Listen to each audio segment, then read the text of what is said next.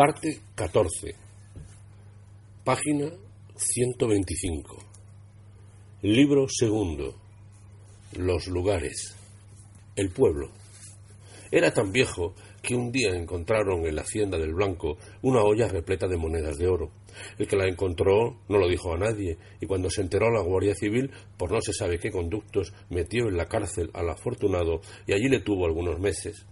La historia moderna del pueblo podría establecerse tomando como primer escándalo local aquel día la olla llena de monedas de oro y la prisión del hallador, que no fue otro ni más ni menos que el tío puro, un fárfola. Pero fárfola de leyenda, padre del primo Teodoro, indiano, dos veces rico, tres veces pobre y una sola vez muerto en la más absoluta de las miserias. Desde la hacienda del Blanco hasta la casa del tío Puro, que era la primera casa del pueblo, viniendo de la hacienda, podía irse muy bien a caballo, no tan bien en un carro o un cochecito de un solo caballo, y ni bien ni mal en automóvil. El camino venía encallejonado entre dos cortaduras del terreno, pero tan estrecho que un hombre podría ir por él tocando a un lado y otro con los dedos, llevando los brazos abiertos en cruz. En lo alto de las dos cortaduras había pitas y en algunas pitones largos como pinos que se veían desde diez kilómetros. Tío Puro había reunido una vez hasta veinte pitones de estos, con los que luego hizo el entramado para el techo de su casa, a falta, y él no legó nunca, de veinte buenos palos de pino o de álamo. Desde este callejón, que iba cuesta arriba, se veía casi todo el pueblo.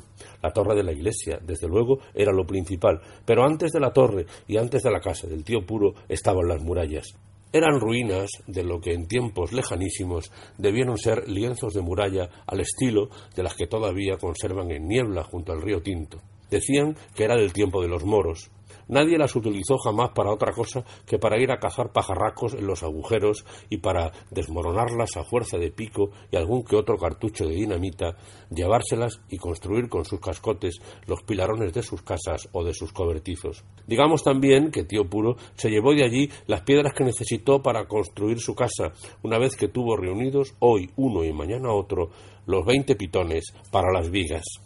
Cuando Daniel era niño, había conocido en lo alto de la muralla una cruz de madera que señalaba, según testimonio del propio abuelo Juan, el lugar exacto en que apareció muerto de un hachazo en la espalda un vecino del tío Puro, con cuya mujer parece que el fárfola tenía o no tenía algo que ver.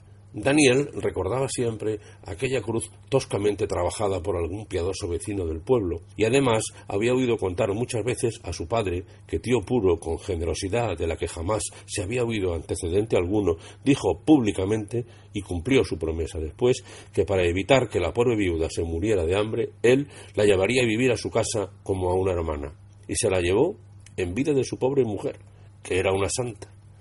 Era del único crimen que Daniel tenía noticias que hubiese ocurrido en el pueblo, porque aquello que dijeron al hacer unas obras en la iglesia cuando encontraron muchos huesos humanos fue fantasía de los incultos. Tío Puro mantuvo siempre que eran huesos de franceses y que pertenecían a un escuadrón entero que los vecinos del pueblo mataron una noche y enterraron allí. Se basaba Tío Puro, para afirmar esto, en que entre tantos huesos humanos había también huesos de caballos, por lo menos dos quijadas de caballo. Abuelo Juan no creyó jamás estas tonterías o juanfarronadas del Tío Puro, porque sabía perfectamente que se trataba de un cementerio antiguo sobre el que en tiempos se había construido la iglesia. Lo sabía abuelo Juan porque lo sabía don Cosme y además porque en el archivo parroquial había un documento que lo acreditaba. La carretera que atravesaba el pueblo de lado a lado era de tercer orden. Salvo los autobuses de línea que pasaban por la mañana en una dirección y por la tarde en otra, poco tránsito tenía en el verano. En el invierno sí pasaban muchos camiones que se detenían en la bodega para que sus conductores llenasen de agua los depósitos del vehículo y tomasen aguardiente o vino según las horas. El cacique se había pasado cincuenta años prometiendo que aquella carretera se convertiría en otra de primer orden y que por ella se desviaría la corriente comercial que de toda la vida se escapaba por Extremadura. Pero el cacique se murió y la carretera estaba igual que cuando la construyeron en tiempos de don Baldomero Espartero cuando la República, siendo tío puro primer teniente de alcalde, habían gastado unos duros en tapar los baches con arena y cascotes traídos de las murallas que por poco desaparecen entonces por completo. Esto había sido en el año 1933, después de que se construyera la fuente nueva para que las mujeres no tuvieran que bajar a la vieja con los cántaros al cuadril como en tiempos de Maricastaña. Tío Puro fue el contratista o algo parecido de aquellas obras en la carretera, y siempre se dijo de él que se había quedado con el dinero y que los baches se habían quedado peor que estaban. Lo del dinero lo negó siempre, alegando con cierta lógica que si el ayuntamiento no había tenido jamás una perra, ¿cómo iba él a robarle nada?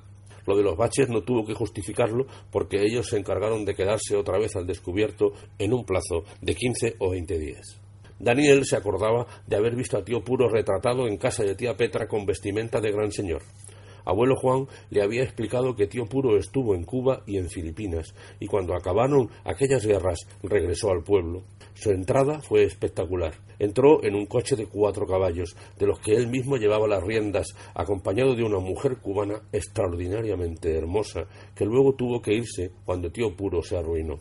Con la cubana trajo también un baulito lleno de monedas de oro. Gastó aquel capital en unos años, moneda a moneda, y cuando se le acabaron los dineros, quemó el baulito en la chimenea para calentarse aquella noche. Y al día siguiente se echó a la calle a buscar trabajo y fue otra vez rico y otra vez pobre. Daniel se acordaba muy bien de él. Al lado y lado de la carretera, los ricachos del pueblo habían ido construyendo sus casas año tras año.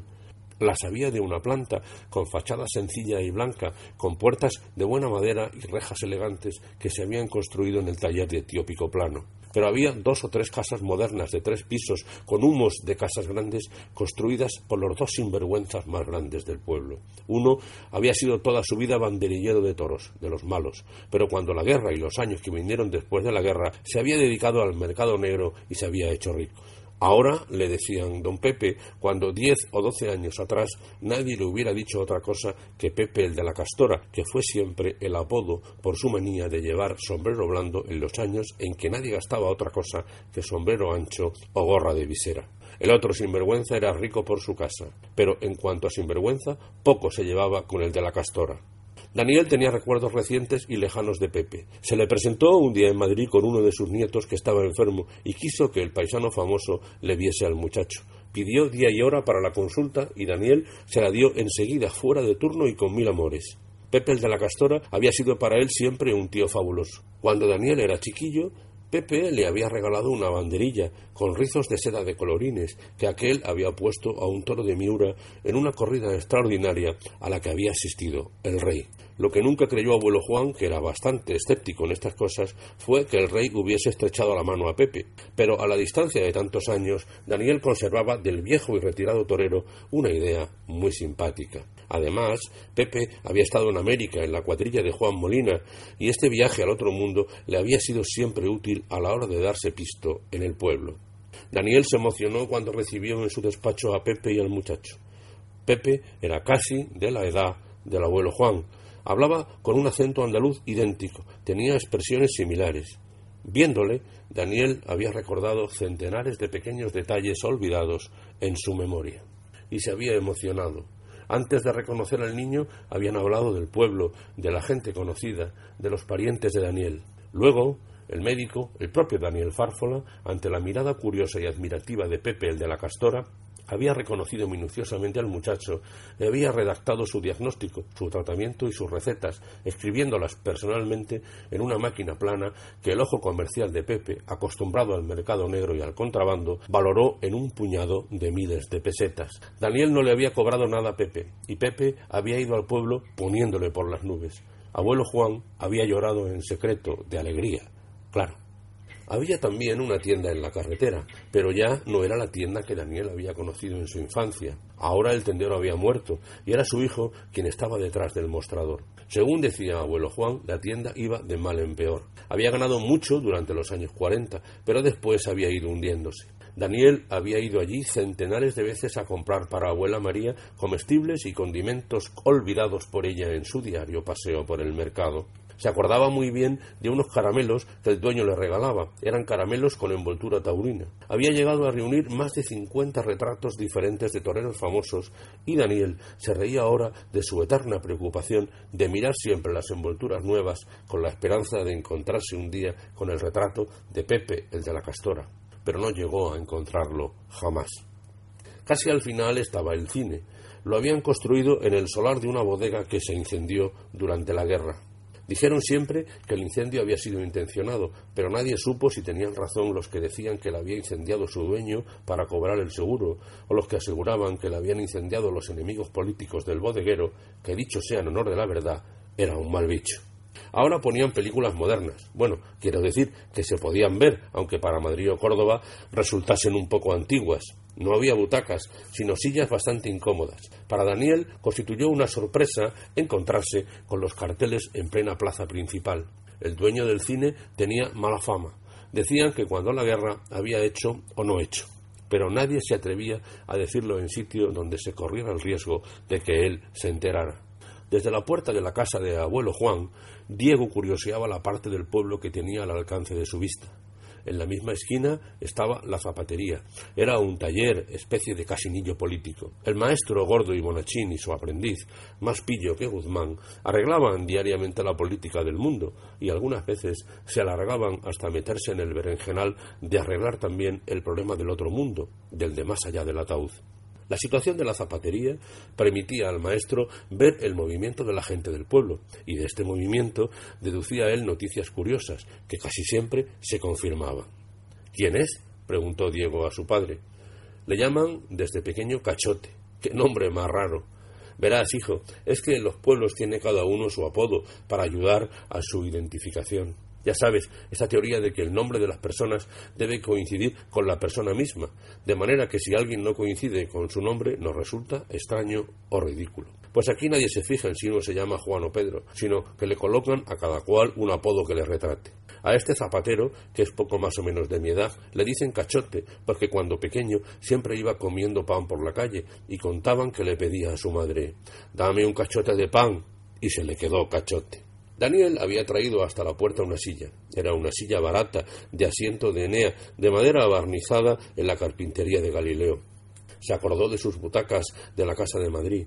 Todo estaba distante para él. Había vuelto a sentirse en su mundo, allí junto al abuelo Juan, sentado en la puerta de casa como un aldeano, viendo pasar a la gente, saludando a los amigos y parientes que se le acercaban, casi siempre tímidos y como avergonzados de su extrema pobreza pero aquel era su pueblo.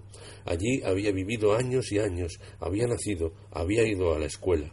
Diego estaba a su lado, de pie, también sintiéndose como un hombre nuevo. El aire de la mañana le parecía otro del que respiraba en Madrid camino de la facultad. Aquella gente era distinta. Son iguales, hijo. Lo que pasa es que el traje varía un poco. Por dentro todos los hombres y todas las mujeres son lo mismo. ¿Lo dice el médico? preguntó Diego sonriendo. Como quieras, hijo. Todos somos lo mismo por dentro, en lo material, en lo que puede ver y tocar la mano del médico y del cirujano. Claro que hay diferencias en lo moral, pero eso no es privativo del pueblo o la ciudad, del rico o del pobre. Prefiero la ciudad y el hombre rico. Yo también. ¿Pero sabes por qué? No lo sé, pero lo presiento. En la ciudad siempre. Daniel interrumpió a su hijo para saludar a una parienta vieja que venía a visitarle. Con mimo ayudó a la anciana a subir el escalón y le ofreció su silla. Luego la abrazó y la besó con ternura. Estás guapísima, tía Matilde. Uy, una pasita, una pasita. ¿Cómo está tu padre? Mejor. Yo estoy muriéndome. Tienes que mirarme, niño. Estoy muy enferma, muy enferma. Y este médico del pueblo no hace más que mandarme pamplinas que no me alivian. Cuando supe que estabas en el pueblo me dije, voy a ver a mi Daniel, a esa eminencia, a ese sabio para que me vea. Yo no tengo dinero, niño, pero como quiero pagarte, mira lo que te he traído. La vieja sacó de su hondo bolsillo un medallón. Era un medallón de bisutería fina, antiguo, con un esmalte. El esmalte era el retrato de una mujer guapísima en plena juventud. Daniel la reconoció enseguida. Era su madre, la abuela María. Me lo dio hace un siglo, por lo menos cincuenta años. Me pagó con él una deuda y yo lo he conservado como oro en paño hasta hoy. Era como mi hermana, más que una hermana, casi mi madre, santa del cielo, que estará allí con los demás santos viendo al Señor. Daniel se emocionó. Sin poderlo remediar, se le llenaron los ojos de lágrimas. Gracias, tía Matilde. Así era tu madre cuando vino al pueblo por primera vez, la más guapa del mundo. Daniel tenía un nudo en la garganta. Aquella mujer más guapa del mundo se había sacrificado por él hasta la extenuación. La conciencia le remordió un poco. Haré para ella una tumba de mármol. Mejor, la haré ya para ella y para mi padre. Y mandaré que pongan en la tumba dos medallones con el perfil en relieve de los dos, cuando jóvenes, antes de que se gastaran por mí, y haré que labren una leyenda que diga Diego miraba a su padre, adivinaba que estaba lejos, hundido en el recuerdo, como si hubiese sido atrapado en un hoyo de arena movediza que se lo fuese tragando lentamente. Con disimulo le tocó en el codo para traerle a la realidad. Tía Matilde miraba al muchacho. Se parece a su abuela. Entra, tía Matilde, que voy a reconocerte. Te advierto que soy un médico muy malo. Un sabio, un sabio es lo que eres. Ayudándola a andar, sosteniéndola por el brazo, Daniel besaba a la tía Matilde como cuando siendo pequeño iba a buscarla para que le regalase nueces. Al pasar por delante de la puerta del cuarto de abuelo Juan, levantó un poco la cortina y se asomó para darle al enfermo la noticia. Ha venido tía Matilde. Desde la misma puerta la anciana preguntó ¿Cómo te encuentras, Juan? Mal, muy mal. ¿Y tú? En las agonías, en las agonías. Daniel quiso espantar la melancolía de los dos viejos. La voy a reconocer y va a quedar nueva con lo que yo le recete. Es difícil, hijo mío. Abuelo Juan dio media vuelta y se volvió cara a la pared para disimular su tristeza. No se funde una persona como una campana.